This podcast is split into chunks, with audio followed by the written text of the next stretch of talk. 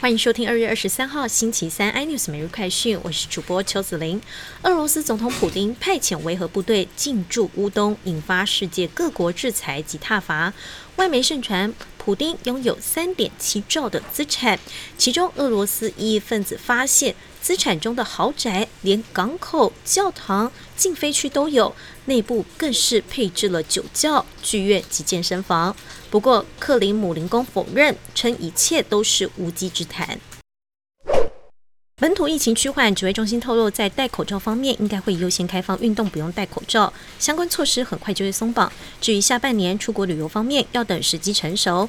国内今天新增两例本土，都在新北市，是居家隔离期间应转阳，吃饭、唱歌团已累计四十四个人染疫。华硕集团旗下网络储存装置华云科技今天传出遭骇客入侵加密档案，被要挟支付比特币才能解码。华云也在自家官网证实。LG 去年才放弃经营二十六年的手机业务，这次又决议要退出太阳能电池板市场。近年来，在全球太阳能电池板市场的份额不足百分之二，销售额和营业利润持续减少。LG 表示，疲于激烈的销量竞争，今后的市场形势不容乐观，因此才做出退出市场的决定。